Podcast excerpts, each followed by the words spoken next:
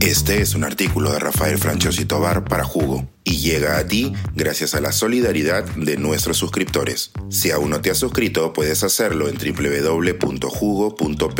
Ahora puedes suscribirte desde 3 dólares al mes. Las producciones que no vendrán.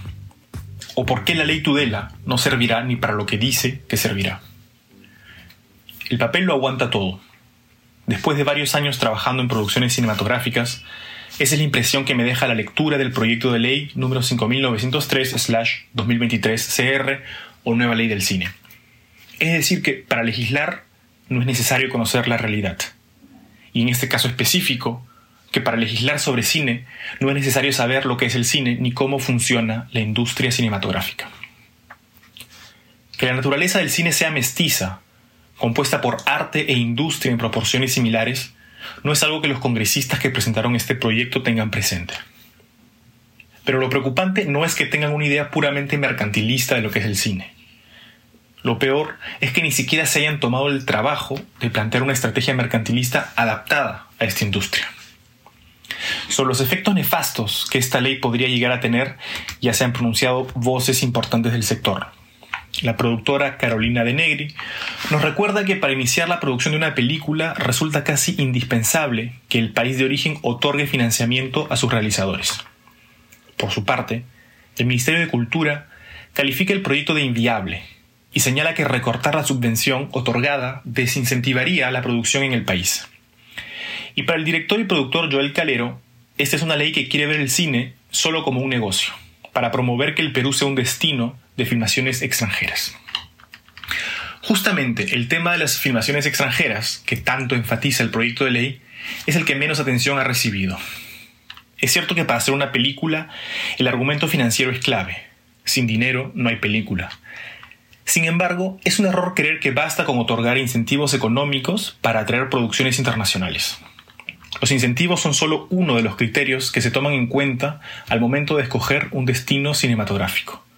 Es el más obvio, pero no el único relacionado con el aspecto financiero.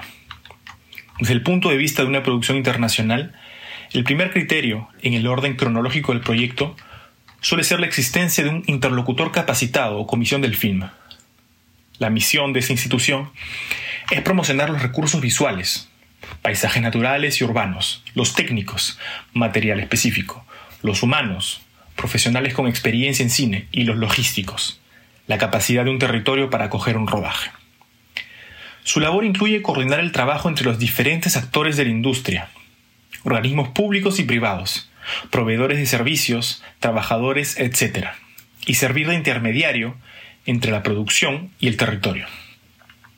El rol que cumple es clave para la producción. Y si aparece secuencialmente en el primer lugar, es porque las comisiones más activas están presentes en la mayor cantidad posible de festivales y mercados del cine. Es decir, ahí donde empiezan a gestarse y consolidarse los proyectos. La creación de una comisión fílmica en el país está en curso. Mientras tanto, la iniciativa Film in Peru de Prom Perú parece haber entendido la importancia de las locaciones. Estas constituyen otro de los criterios decisivos para las producciones internacionales. Sin locaciones tampoco hay película. Y aunque es cierto que en términos de diversidad geográfica y paisajística, nuestro país no tiene nada que envidiarle a otros, es un error confundir la promoción de atractivos turísticos con la de locaciones. Un error recurrente, además, en el que caen el proyecto de ley y también Film Peru.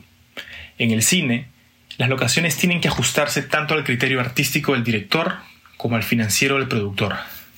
Y si estos son extranjeros, solo podrán saber que tenemos lo que buscan con la ayuda de un catálogo de locaciones hecho con fines cinematográficos, no turísticos.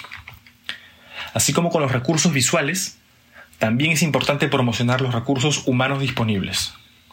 Las producciones internacionales se desplazan con una parte del equipo y contratan el resto en el país del rodaje. Esto obedece primero a razones financieras, pero también pragmáticas. El volumen del trabajo en un rodaje no es constante y depende en gran medida de la complejidad de cada escena. Hay días en los que es necesario duplicar la cantidad de miembros de ciertos departamentos y otros en los que solo se requieren algunos refuerzos. Para que esta dinámica funcione, es necesario contar con suficientes profesionales competentes en el territorio en el que se está haciendo la película. En otros países se suele crear una base de datos para simplificar el acceso a esta información. Estos son tres de los criterios más importantes que una producción internacional toma en cuenta al momento de escoger un destino. Una institución que sirva a la vez de interlocutor e intermediario entre la producción y el lugar en el que se llevará a cabo el rodaje significa un ahorro significativo de tiempo, trabajo y dinero. Ocurre lo mismo con el catálogo de locaciones y la base de datos de profesionales del sector. Si estos elementos no existen o no están a la altura del desafío que representa un rodaje de una cierta envergadura, las posibilidades que tenemos de traer producciones internacionales disminuyen, incluso si intentamos compensar esas carencias con incentivos económicos. Porque los países que sí cumplen con esos criterios también otorgan incentivos, y porque generalmente lo que se gasta en términos de desplazamiento y manutención del equipo extranjero, búsqueda de locaciones y contratación de mano de obra local suele exceder el monto de los incentivos. Entonces, cómo se consigue crear una comisión fílmica capacitada, un catálogo de locaciones adaptado a los criterios cinematográficos y una oferta laboral de profesionales con experiencia específica en el sector. No hay fórmulas mágicas.